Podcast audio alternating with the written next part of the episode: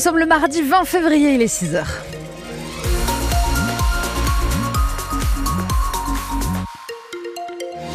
Va-t-il y avoir de la pluie comme hier matin? La réponse est non. Va-t-il y avoir des nuages? La réponse est oui. Va-t-il y avoir du soleil l'après-midi? La réponse est oui aussi.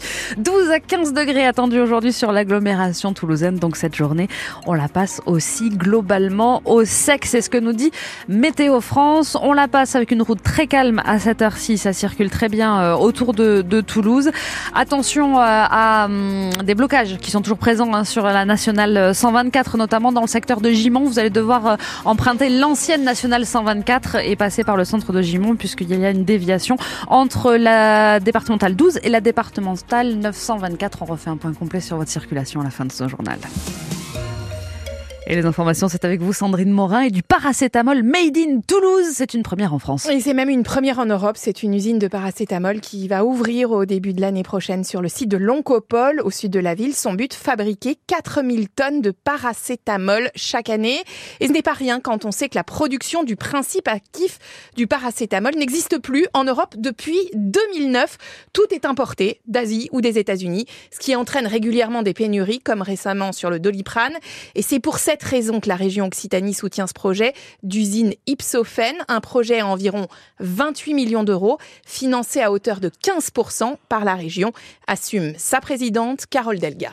Quand j'ai été euh, élue présidente de région, il y a de ça huit ans, euh, j'ai souhaité soutenir bien sûr les piliers de l'économie euh, occitane, hein, que ce soit l'aéronautique, le tourisme ou que ce soit l'agriculture et l'agroalimentaire. Mais il était nécessaire aussi d'avoir une diversification. La diversification, c'était sur les énergies renouvelables, sur l'hydrogène, et c'était sur la question aussi de la biosanté et donc de la, la filière médicamenteuse, d'où le soutien aussi très fort de la région Occitanie pour Evotech hein, sur les biomédicaments, et d'où le soutien aussi de la région euh, pour euh, cette entreprise, c'est constituer une nouvelle filière, une diversification euh, économique, une création d'emplois et participer à la souveraineté sanitaire, à notre indépendance. Et avez-vous été confronté à des pénuries de médicaments? Lesquels? Appelez-nous au 05 34 43 31 31 ou enregistrez votre message vocal sur notre application ici. C'est la question en tout cas qu'on vous pose ce matin et on sera à 8h moins le quart dans le quart d'heure toulousain avec le vice-président de la région Occitanie en charge de l'économie et de la réindustrialisation pour parler de l'ouverture de cette usine de paracétamol. Les agriculteurs veulent maintenir la pression à quatre jours de l'ouverture du salon de l'agriculture et les Gersois, notamment, relancent le mouvement avec de nouveaux barrages sur une bonne partie de la nationale 124, vous le disiez Laure, autour de Gimont, mais aussi plus à l'est sur l'axe d'Ému, Saint-Jean-de-Pouge. Plusieurs déviations sont mises en place. La préfecture appelle à être prudent et même à décaler vos déplacements. Les principaux syndicats agricoles, la FNSEA et les jeunes agriculteurs seront reçus cet après-midi par Emmanuel Macron le président de la République, un rendez-vous traditionnel avant le salon de l'agriculture. Mais demain, le Premier ministre doit également faire de nouvelles annonces pour les agriculteurs. Demain également, Misak Manouchian, résistant communiste d'origine arménienne, fusillé par les Allemands il y a 80 ans, fera son entrée au Panthéon avec sa femme Mélinée. Elle est aussi résistante pendant la Seconde Guerre mondiale. Et hier, la région Occitanie a rendu hommage hein, à ces deux héros avec une soirée à de région. Oui, elle avait apporté son soutien au projet de panthéonisation de Misak Manouchian, qui sera le seul résistant étranger au Panthéon. Un incendie cette nuit dans un petit immeuble de Mazamé, dans le sud du Tarn. Le feu a pris dans une chambre du deuxième étage de cet immeuble. Une femme de 84 ans a été grièvement brûlée et transportée vers Rangueil. Une jeune femme, à elle, était intoxiquée par les fumées. En tout, le temps de l'intervention des pompiers, plus de 40 personnes ont dû être évacuées par les pompiers. Le préjudice financier n'est pas encore connu pour la SNAM à Vivier dans l'Aveyron. La société qui venait de se lancer dans le recyclage de batteries de lithium-ion a perdu les trois quarts de son stock dans un gigantesque incendie ce week-end sur le front de la pollution. L'incendie est en voie d'extinction. C'est ce que dit la préfecture qui dit aussi que toutes les mesures, les mesures d'une possible exposition à des polluants sont pour le moment rassurantes mais on n'a pas de mesure définitive.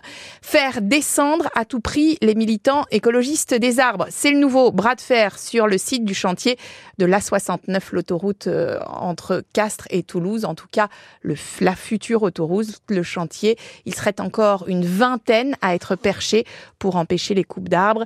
Et Sophie Constanzer, une unité spécialisée de la gendarmerie, est arrivée hier sur place justement pour les déloger. Ce n'est pas la première opération d'évacuation. La dernière date du 20 janvier dernier. Les forces de l'ordre quadrillent depuis plusieurs jours la ZAD de jour comme de nuit.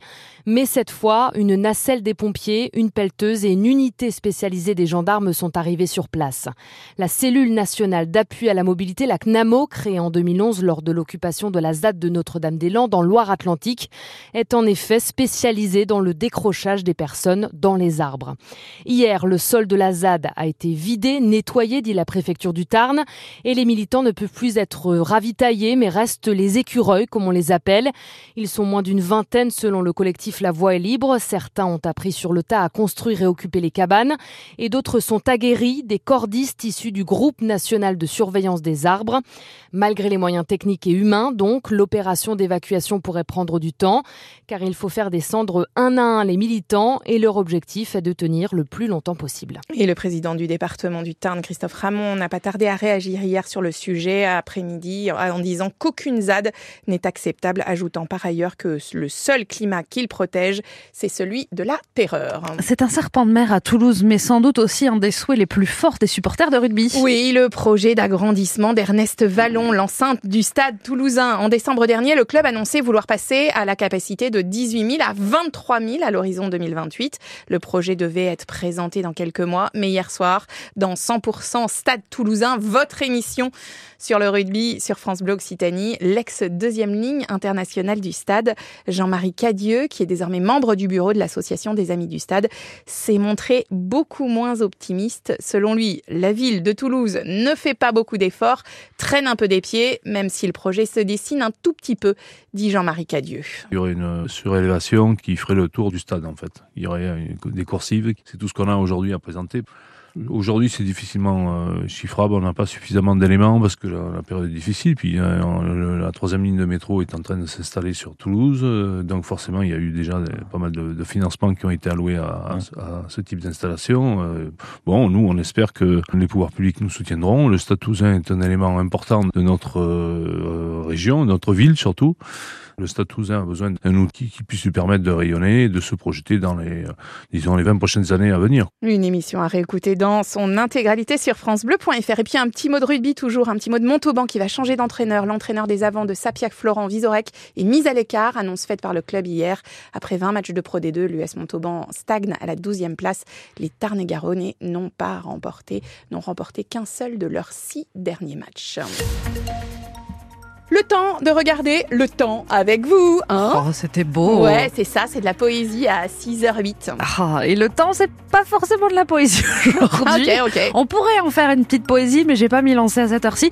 Euh, ce qu'il faut retenir, c'est qu'on va rester au sec pas de pluie euh, brunasse comme euh, comme, hier, voilà, qui était qui était un peu désagréable au, au, lever du soleil. Mais mais il y a quand même des des nuages qui se profilent pour votre pour votre matinée. Le soleil va encore avoir du mal à prendre sa place, mais il la prendra euh, cet après-midi.